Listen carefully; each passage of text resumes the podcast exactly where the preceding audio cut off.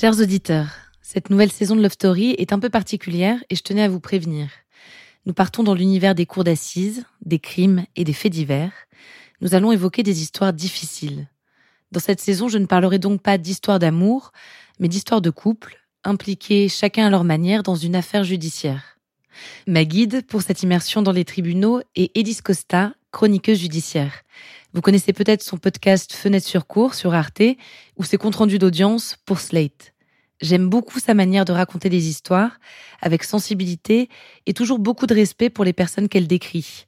Elle a accepté de me raconter des affaires qu'elle a suivies et de me parler du fonctionnement de la machine judiciaire. J'ai trouvé nos discussions passionnantes et j'espère que vous pourrez en dire autant. Avant de commencer ce nouvel épisode, permettez-moi juste de vous présenter notre partenaire. En préparant cette saison avec Elise Costa, l'affaire Charles Seaver s'est rapidement imposée. On était en plein dans ce que je cherchais, un fait divers directement lié à l'histoire d'un couple, à une histoire d'amour et de haine. Dans nos premiers échanges, elle m'a résumé en quelques mots cette affaire, celle d'un avocat qui avait tué l'amant de sa compagne. En me plongeant dans les articles qu'elle a écrits pour Slate sur ce procès, j'ai découvert une histoire bien plus complexe. Avant d'écouter cet épisode, je tiens à évoquer une notion une notion dont Élise m'a immédiatement parlé au sujet de cette affaire, celle de crime passionnel, ce qu'on appelait autrefois les crimes d'amour. Cette notion, dénuée de sens, a disparu des salles d'audience à mesure que les mentalités évoluaient. Dans ce procès, le terme a été cité, mais précisément pour expliquer qu'il n'existait rien de tel. Pour citer un psychologue lui-même cité par Élise dans son compte-rendu, il n'y a pas de crime d'amour, il n'y a que des crimes d'amour-propre.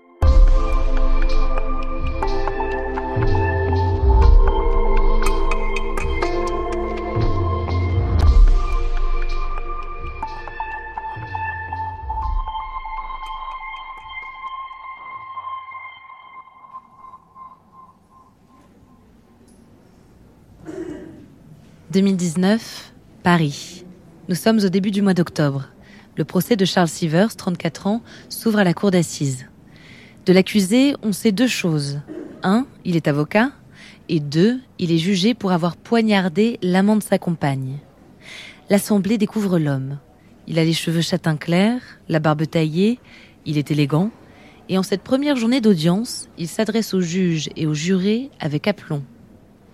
La première chose qui surprend quand même quand on, voit cet accusé, c'est qu'il est à l'aise. Il est à l'aise, pas parce qu'il est euh, à l'aise d'être là dans le box vitré, mais il est à l'aise parce que quand même il est dans son élément, c'est-à-dire dans l'élément judiciaire, et il est, c'est quelqu'un qui sait s'exprimer. Donc forcément, euh, il est, euh, il paraît de suite sûr de lui ce qui, je pense, va lui desservir au cours du procès. Parce que il prend des notes, ensuite il intervient et euh, il n'hésite pas à poser lui-même des questions. Et ça, c'est très surprenant parce que on le laisse faire. Et donc, forcément, pour moi, c'est quelque chose euh, que je remarque immédiatement. Charles Sievers, on le comprend vite, est un personnage complexe. Au fil des témoignages de sa famille, de ses proches, se dessine le profil de l'homme, son parcours depuis l'enfance, sa place dans sa famille.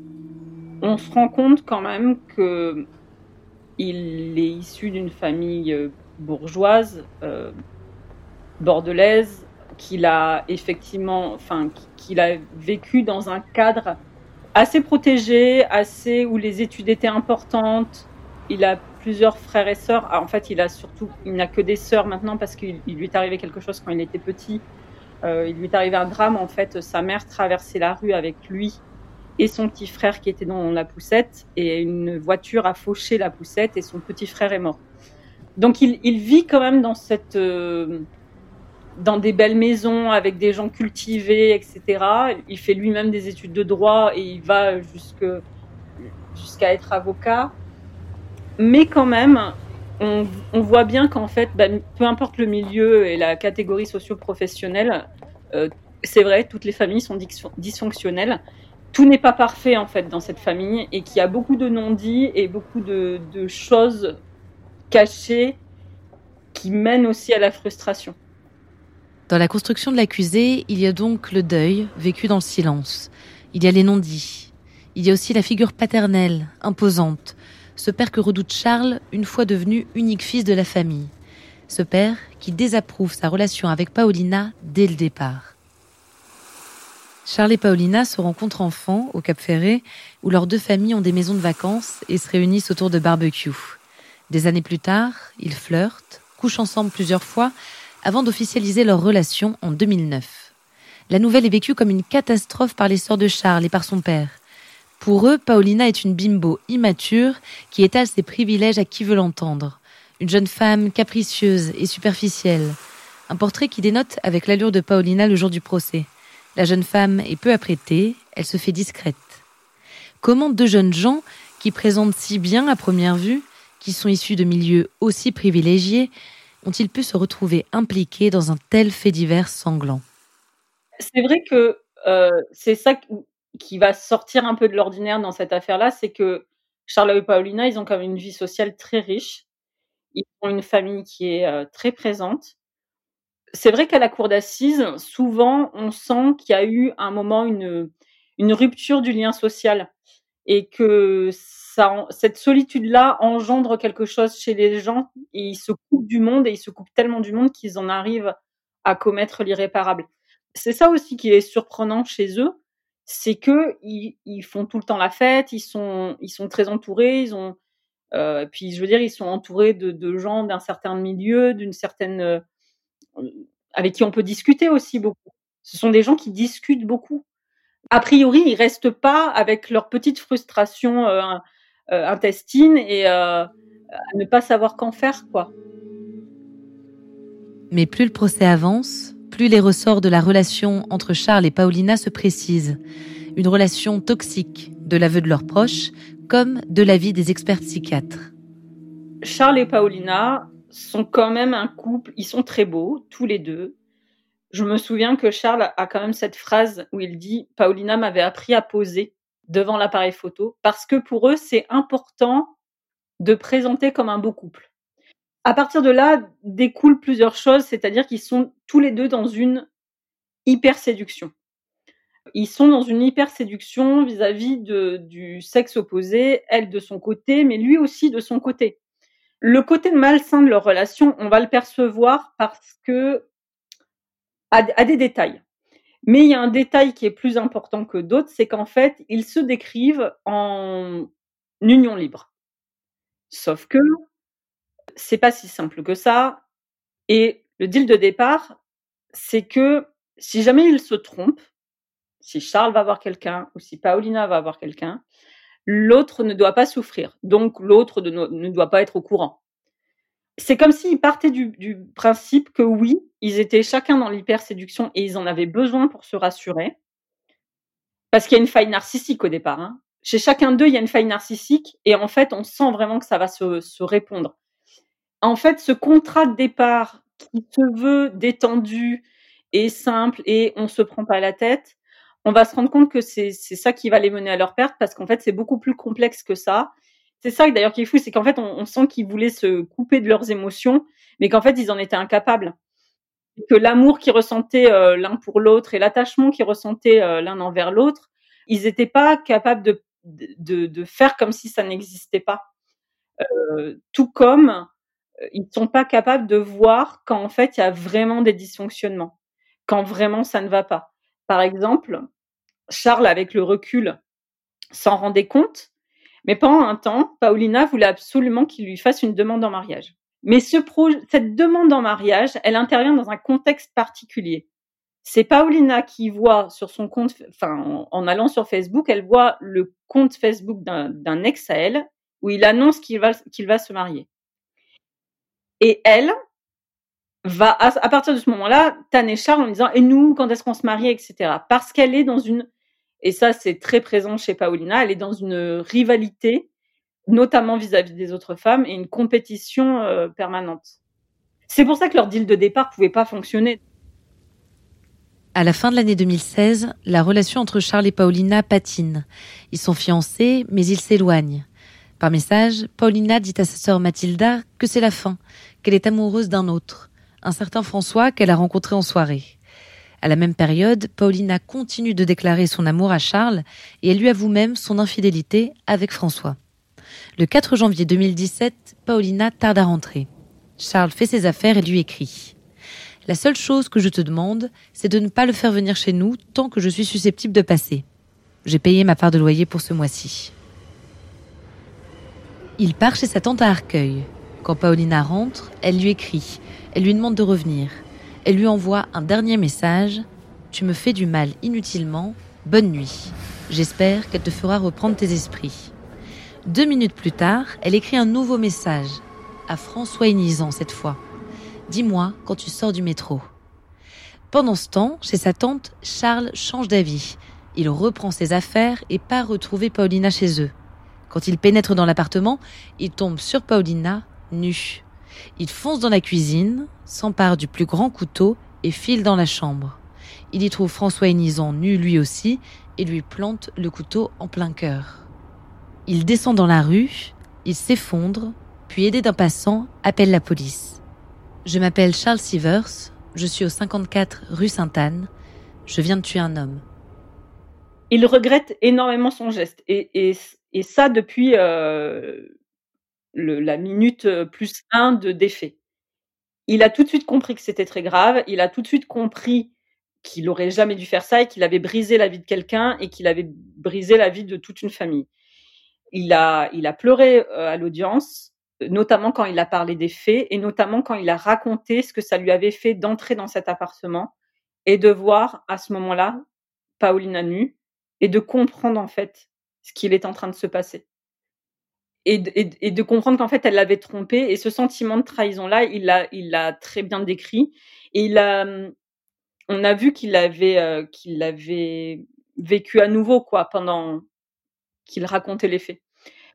Il y a eu ce moment où, en fait, il, il, raconte donc forcément le moment où il, euh, il prend le couteau de cuisine, il se dirige vers la chambre, il, euh, il frappe la victime avec ce couteau et que de suite il sort. Et en fait, à ce moment-là, il pleure, il pleure et il se tourne vers les parties civiles et il leur dit Je suis vraiment désolé, je, je, suis vraiment désolé de ce que je vous ai fait, je vais passer ma vie en prison, je vous le jure. il a l'air vraiment sincère à ce moment-là, ce qui ne veut pas toujours dire grand-chose, mais on, on sent qu'à ce moment-là, il s'est passé quelque chose. Et j'ai appris que peu de temps après, en fait, il avait fait appel de sa décision. Donc, il n'a pas non plus. Il a conscience de, ce qu'il a fait, mais il n'est pas dans une rédemption totale et il, il, continue quand même beaucoup à charger euh, Paulina, euh, à dire que finalement tout ceci ne serait jamais arrivé sans elle. Oui, de fait, euh, ça ne pouvait pas arriver euh, sans elle, mais euh, c'est quand même lui qui a perdu la tête. L'avant-dernier jour du procès, il est temps de parler de François Inizan. Ses amis, sa famille se succèdent à la barre. Ils tiennent à clarifier une chose. François n'était pas l'amant de Paulina. Il ne savait même pas qu'elle était en couple. François était un jeune homme sain, retrouvé impliqué du jour au lendemain dans une histoire sordide. Généralement, euh, dans un procès d'assises, on se rend compte que, parce que c'est une idée reçue que la victime est forcément quelqu'un d'innocent, quelqu'un de parfait. Euh, en fait, non, une victime est un individu à part entière avec toutes ses complexités, toutes ses failles aussi, ce qui ne veut absolument pas dire qu'elle a mérité euh, le sort qui lui a été réservé, mais c'est intéressant en fait de savoir qu'il y a vraiment quelqu'un derrière. Voilà. Généralement, on se rend compte de ça à un procès. Et à ce procès-là, concernant François Nizan, c'était assez euh, j'ai envie de dire troublant parce que il avait, il émanait visiblement quelque chose de lui proche de la perfection. C'est-à-dire que c'était quelqu'un de brillant. Il a mis son intelligence au service de la science et il était en train de faire des recherches dans la lutte contre le cancer. Et tous ses professeurs disaient effectivement, en fait, c'est pas parce que c'est la victime, mais en fait des élèves de ce niveau, de cet acabit-là, on en voit, on un par décennie, quoi. et, vraiment, il avait à cœur de, de, protéger les autres et de faire attention aux autres. On sentait que ses amis l'aimaient vraiment très très fort. Et quand, euh, quand un de ses meilleurs amis est arrivé à la barre et a dit, en fait, j'espère que je pourrais euh, revivre une amitié comme celle-là, je me le souhaite. Mais en fait, au fond de moi, ben, en gros, je, je pense que ça n'arrivera pas. C'est pas juste des paroles en l'air. On sentait que on sentait que c'était sincère et qu'il représentait pas seulement une perte pour sa famille et ses amis, mais il représentait une perte pour la société. Vendredi 11 octobre 2019, Charles Sievers est condamné par les jurés de la Cour d'assises de Paris à 18 ans de réclusion criminelle pour le meurtre de François Inizan. Quelques semaines après, il a décidé de faire appel de cette décision. Je sais que cette affaire, elle m'a quand même permis de, de m'interroger beaucoup, beaucoup notamment par rapport à cette place qu'avait Paulina. Tout ce qui est de la responsabilité de quelqu'un dans un acte final, parce qu'en vrai, Paulina, elle, elle a, elle a pas compris ce qui lui tombait dessus. Elle c'est pas quelque chose qu'elle a cherché. Elle cherchait peut-être une compétition, effectivement. Elle cherchait. Euh, moi, je pense qu'elle se cherchait beaucoup elle-même et que euh, et que ça ça a fini en drame. Mais euh, elle est pas, euh, c'est pas du tout quelque chose qu'elle attendait et que parce que ça a été abordé dans le dans le procès de se dire en fait vous vouliez une confrontation. Moi, je suis pas sûre du tout qu'elle voulait une confrontation. Je pense pas que ça. Je pense que c'était par rapport à elle-même.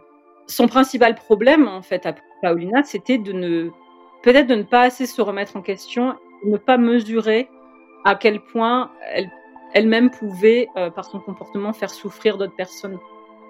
Mais voilà, sa responsabilité, s'il y en a une, elle se situe là, quoi. Elle se situe absolument pas dans, dans la mort de, de François Nizan.